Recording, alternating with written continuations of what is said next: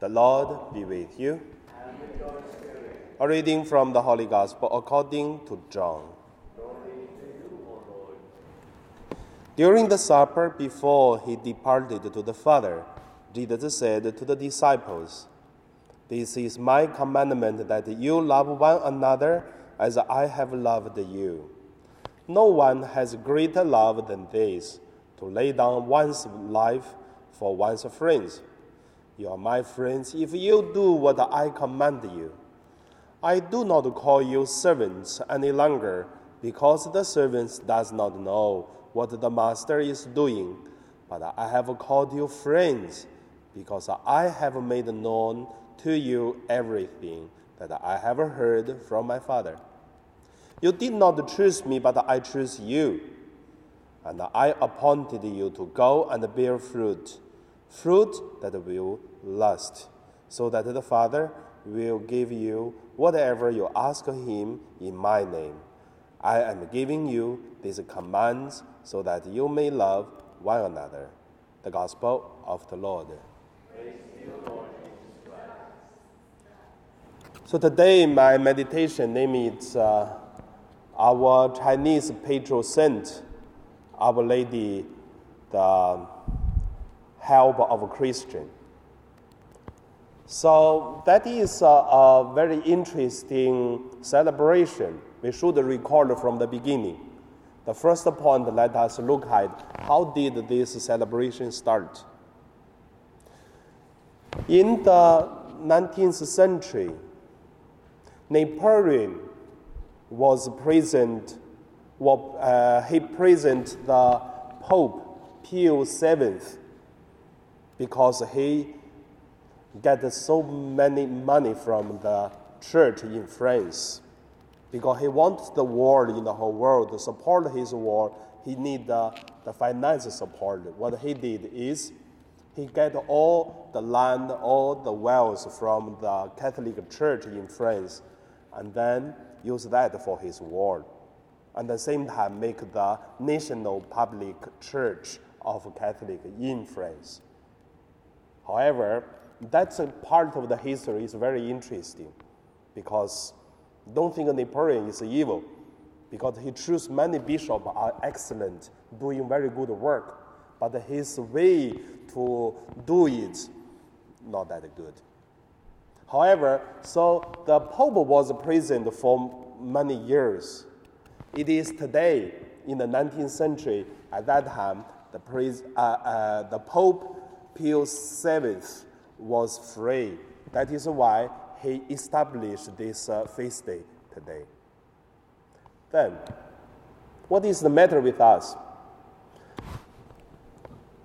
Our Pope Benedict XVI, 2005 or 2012, I forgot which year, he wrote a letter to China. Then, especially, he addressed that uh, let us pray to Our Lady Mary, the help of a Christian today. So, you know, in Shanghai, that is uh, the second uh, uh pilgrimage place for Our Lady Mary in China.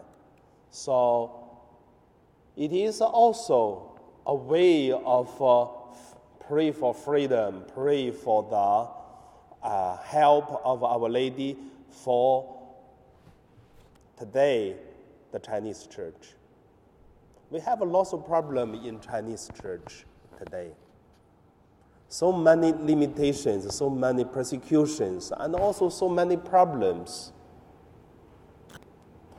That is why, compared Napoleon's time and compared today's the church, I would say different way, but the same spirituality of the persecutions to the church. And then the same way we need help from Our Lady Mary. That is why we are using this reading from Canada. It's not suitable for Hong Kong use, but however, I, what uh, I want to meditate today is what is the relationship between Our Lady the help of the Christian and with uh, our church in Hong Kong. So that is the history. The second point I want to look at is how about uh, Our Lady, the help of the Christian today with us? The Pope got free more than 100 years ago. The church is praying for the freedom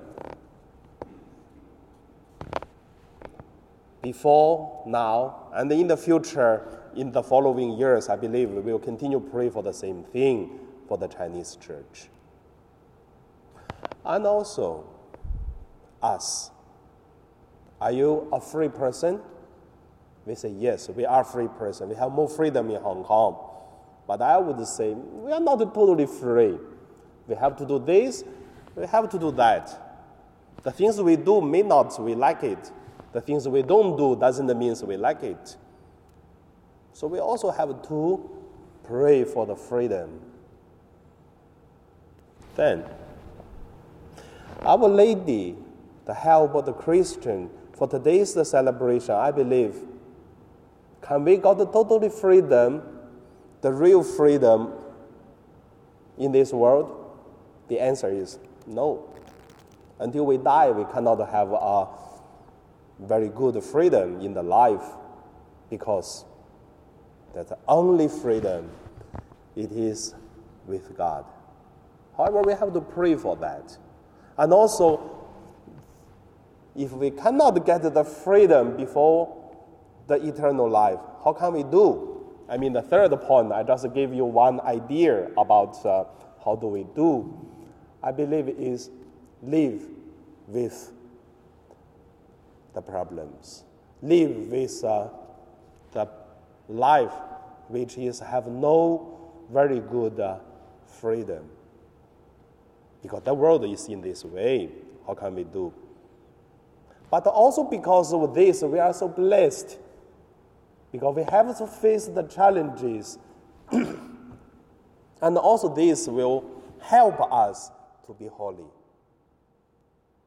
Make a beautiful image is each of us like a knife. And this world, and some people like a stone. Stone will help the knife to sharp it, make it more sharp. That's our life. So you are the stone or you are the knife. So now we pray.